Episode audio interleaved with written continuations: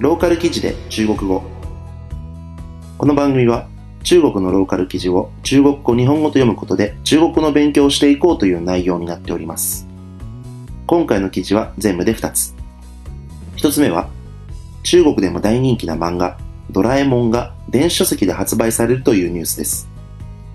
2つ目は香港で6歳の女の子のモデルが登場しそれが社会に悪影響を与えるのではないかと議論が巻き起こっているというニュースです。それでは、実際の記事を読んでいきましょう。ローカル記事で中国語。それでは、一つ目の単語の記事から見ていきましょう。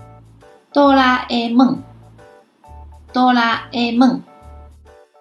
ドラえもん。发布。发布。発表、交付。電子書、電子書。電子書籍。另外、另外。その他、それ以外の。粉絲、粉絲。ファン。汇率、汇率。為替レート。それでは一つ目の記事を読んでいきましょう。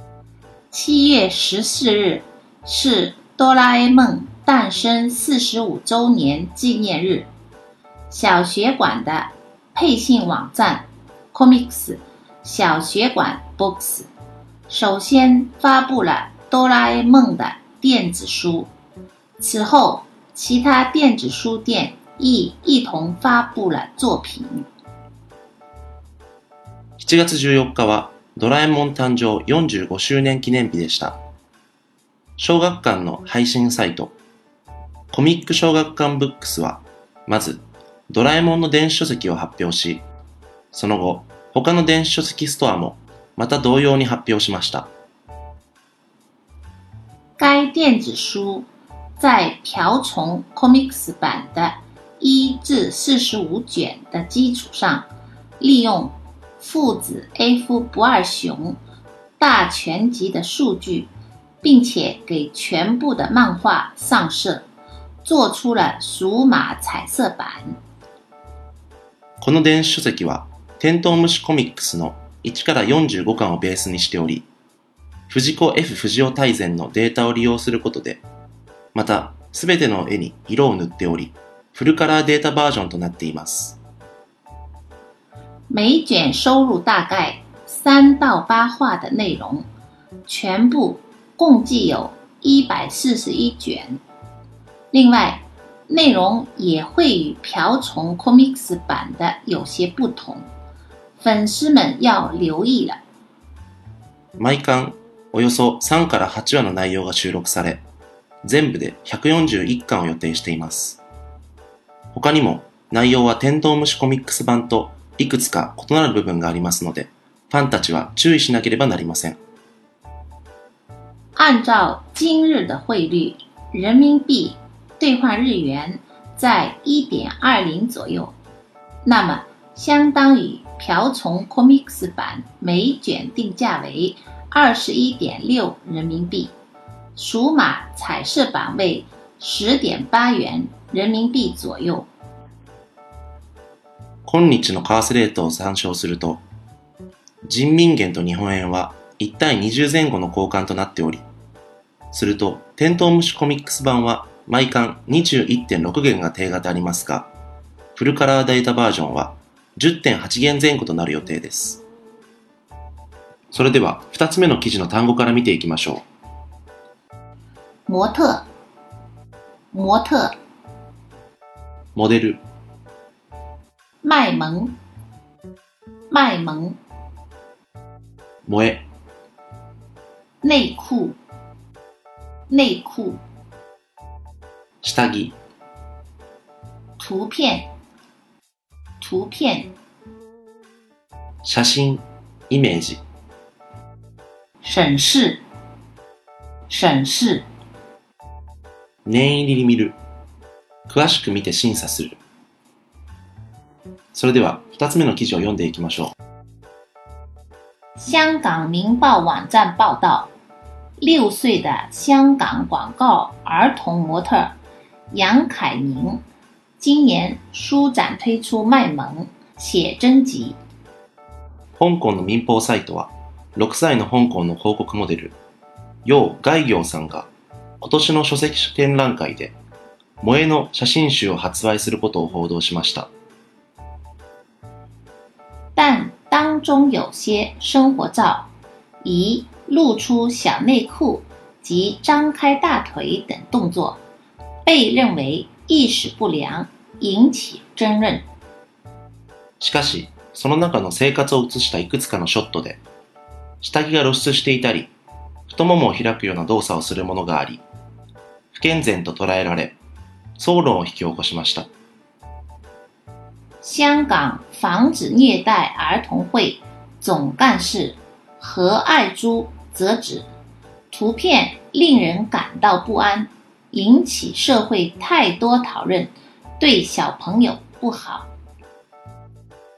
香港児童虐待防止会の総長、カ・アイジュは、写真は人に不安を抱かせ、小さい子供に対して良くない影響を与える という討論を社会に引き寄せたと言いました。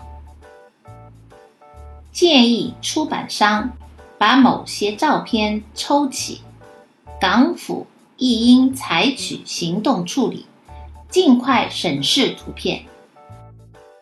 出版会社にいくつかの写真を提出するように意見を出し、香港政府もまた処理対策するよう動き、すぐさま写真を審査するとのことです。以上のニュースは救急ニュースからの出展でした。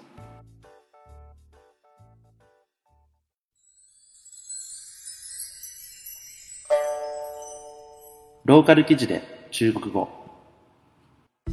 それでは今回の2つの記事の単語をおさらいしていきましょう。哆啦 A 梦，哆啦 A 梦ドラえもん、发布，发布発表、交付、电子书，电子书。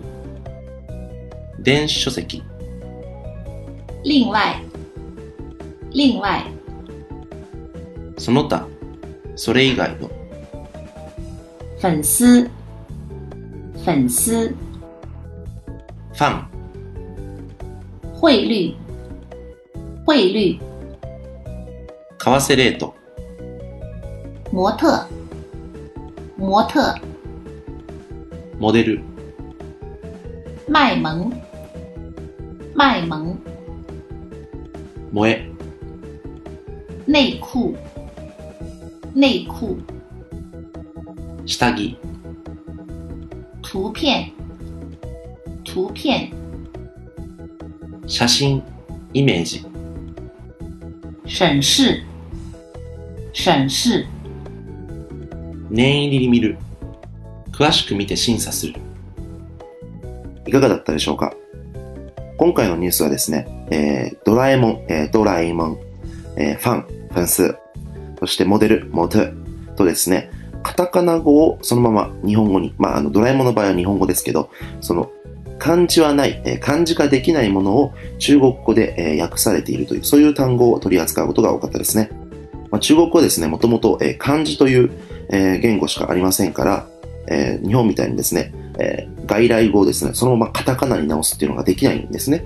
なので、えーこうやってですね、えー中国語の読みに近い、え読みが近い中国語の漢字を、えー持ってきて、そして読むという、そしてまあそれっぽい、えー言葉にするというですね、まあそういった進化がこの漢字の中でですね、行われているっていうのがとても面白かったですね。もともとこの分数というのはですね、えー春雨っていう意味があるんですね。で僕がえー十何年前に中国語を、えー触れた時はですね、えー春雨、まあ僕春雨好きだったので、えー、分数、ファンと、えーいう発想なかったですね。なので文章の中でですね、分数、分数と出てきて、えーなんでこんなに春雨が出てくるのと、えー驚いた記憶があります。これはファンという意味に今なってるんですね。もちろん春雨の意味もあると思うんですけど、あとですね、その中国で、えーユニクロ、まあ、あの有名な日本のアパレルブランドユニクロがですね、進出した時も、中国語の漢字で、もちろん当て字が行われていたんですけど、えー、ようにく、よいくですね、えー優秀な衣類、の倉庫の倉庫の庫と書いて、えー、ゆいこと書いて、ゆいく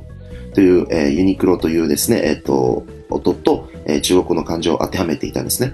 これはすごかったですね。あの、ユニクロっていう音の響きも似てますし、何より、えー、優秀な衣服が揃っている倉庫と、えー、いうことでですね、えー、意味も合っていると。えー、これはかなり、えー、ね、春雨とファンっていう関係に比べたら、えー、めちゃくちゃよくできた、え、中国訳なんじゃないかなというふうに思って、え、感動しましたね。はい。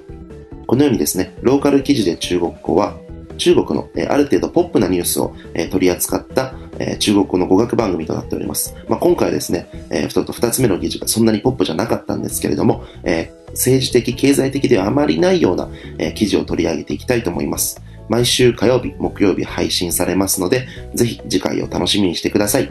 それでは、再见。